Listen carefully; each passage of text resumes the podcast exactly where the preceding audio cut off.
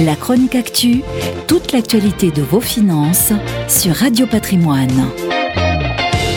Prenez un actif très volatile dont les rendements peuvent être exceptionnels et provoquent un intérêt massif de la part des hedge funds. Secouez bien et vous obtenez le Bitcoin et les crypto-monnaies, des ingrédients parfaits qui ont poussé la banque d'investissement de Goldman Sachs à créer un département trading dédié au Bitcoin et aux cryptos.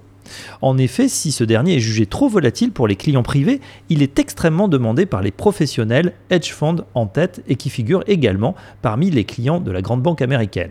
Goldman Sachs avait déjà songé à adresser cette demande déjà croissante lors de la première vague sur le Bitcoin, mais l'explosion de la bulle en 2018 l'en avait dissuadé. À l'occasion de l'envolée de la crypto-monnaie depuis un an, de 10 000 dollars à 50 000 dollars, elle se décide enfin à franchir le pas. Comme pour d'autres actifs, elle pourra fournir aux fonds alternatifs des services de conseil, de recherche et d'exécution adaptés à l'univers des crypto-actifs, moyennant bien sûr une commission au passage.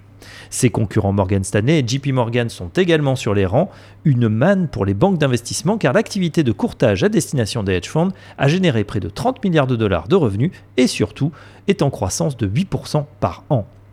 L'afflux de grands acteurs bancaires sur le marché des cryptos légitime davantage chaque jour l'utilisation de ces nouveaux actifs.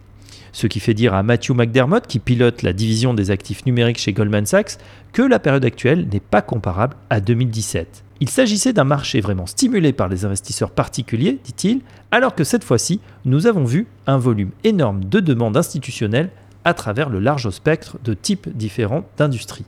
Rappelons qu'après être redescendu sous la barre des 5000 dollars en mars 2020, la valeur du Bitcoin se situe aujourd'hui autour de 50 000 dollars.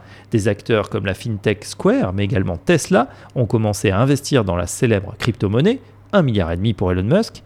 Enfin, la plateforme d'échange Coinbase a tout récemment affiché sa très bonne santé financière et projette de s'introduire en bourse avec une valorisation record estimée à 90 milliards de dollars.